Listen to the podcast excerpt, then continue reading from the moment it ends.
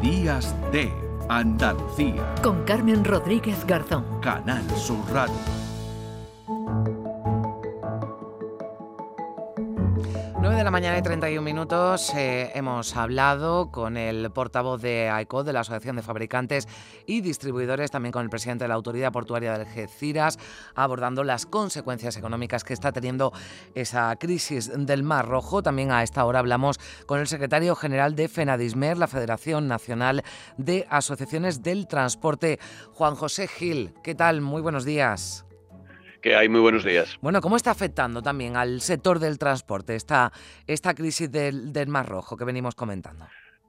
Bueno, últimamente el sector del transporte está atravesando muchas crisis. Eh, la del Mar Rojo es una más que se une a, a, las perturbaciones que está sufriendo la actividad que desarrollan los transportistas.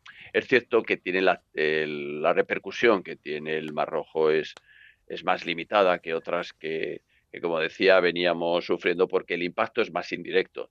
Sobre todo afecta a lo que es el tráfico procedente de, de Asia, todo lo que se refiere eh, a productos de, de, consumo final, que en muchos casos vienen en, en, contenedores y cuando llegan a los puertos españoles luego ya es transportado a la península.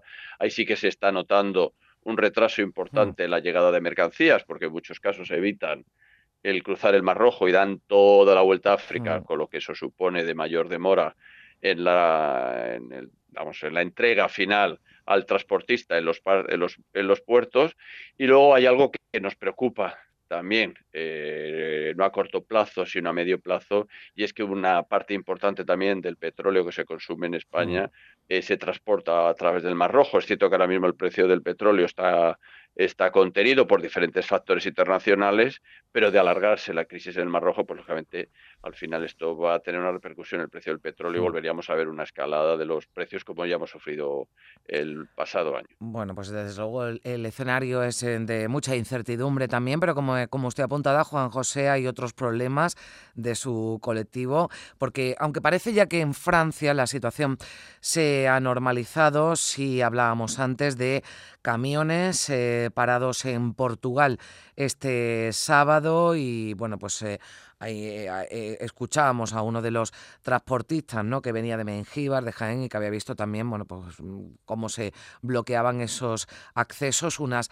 manifestaciones, unas protestas que ahora parece que se van a extender por toda, por toda Europa, ¿no? ¿Cómo están de preocupados?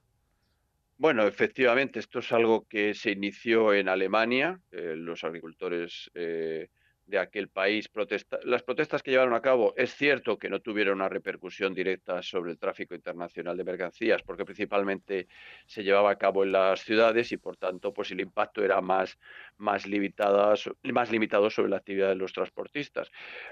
Se unieron otros países, como es Rumanía, Polonia, otros, eh, los agricultores de estos países se unieron, pero lógicamente el que ha tenido más impacto es el, el, el, vamos, las manifestaciones que han llevado a cabo los, los franceses, los agricultores franceses, sobre todo porque más utilizan siempre de rehenes al, al mismo colectivo que el de los transportistas españoles. Para nosotros, eh, Francia es un país obligado de paso, no siempre de destino a las mercancías, porque las mercancías eh, tienen destino a este país, pero el resto de la Unión Europea, lo que ocurre es que el noventa y tantos por ciento del transporte lo hacemos por, por Francia. Y lógicamente aquí lo que han querido es hacer el mayor daño posible, lo digo así literalmente porque es lo que se ha pretendido bloqueando carreteras. Hemos tenido días en los que ha habido casi 200 eh, puntos eh, bloqueados en las carreteras principales, porque si las manifestaciones se hicieran en carreteras secundarias, el impacto al transporte por carretera sería, sería muy limitado, pero aquí no, lo que se ha querido es hacer daño directamente al sector del transporte por carretera, porque eso al final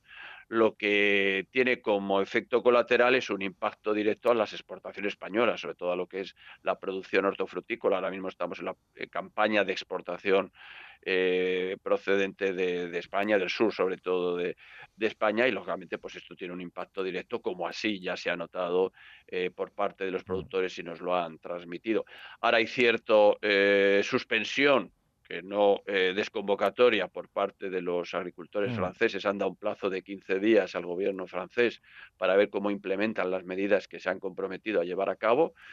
Pero tenemos la situación, como usted comentaba, de Portugal. Mm. En Bélgica y en Holanda mm, sigue habiendo también bloqueos en las eh, principales carreteras, aunque lógicamente el efecto es más limitado porque es solo los transportes que tengan como destino esos países. Mm. Y bueno, luego está el anuncio de las asociaciones de agrarias españolas que a partir de la próxima semana anuncian movilizaciones. Ahí esperamos y apelamos a su responsabilidad para que estas movilizaciones, que por supuesto respetamos, en todo caso no supongan la alteración o el perjuicio de un sector que además es un sector estratégico y complementario de la mm. actividad agraria como es el del transporte. Bueno, eh, hablaba usted de esas protestas, ahí quería llegar yo, a la que ya han anunciado los agricultores españoles, los agricultores andaluces, que incluso ya aquí han concretado la próxima semana, el 14 de la próxima semana, dentro de dos semanas, el 14 de febrero, de la A4 en, en Jaén, o sea que entiendo que también, bueno, pues los que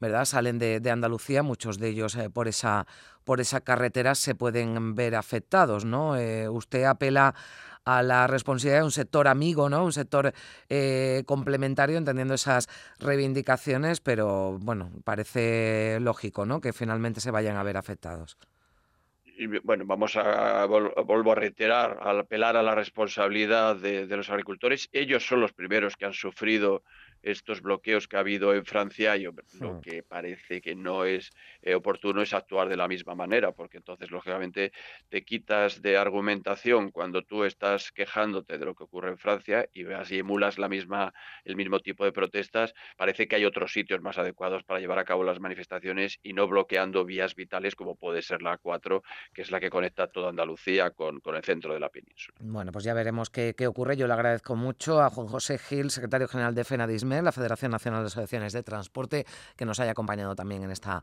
mañana de sábado aquí en Días de Andalucía en Canal Sur Radio. Gracias, Juan José, buen día.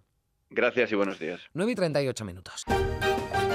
En Canal Sur Radio, Días de Andalucía.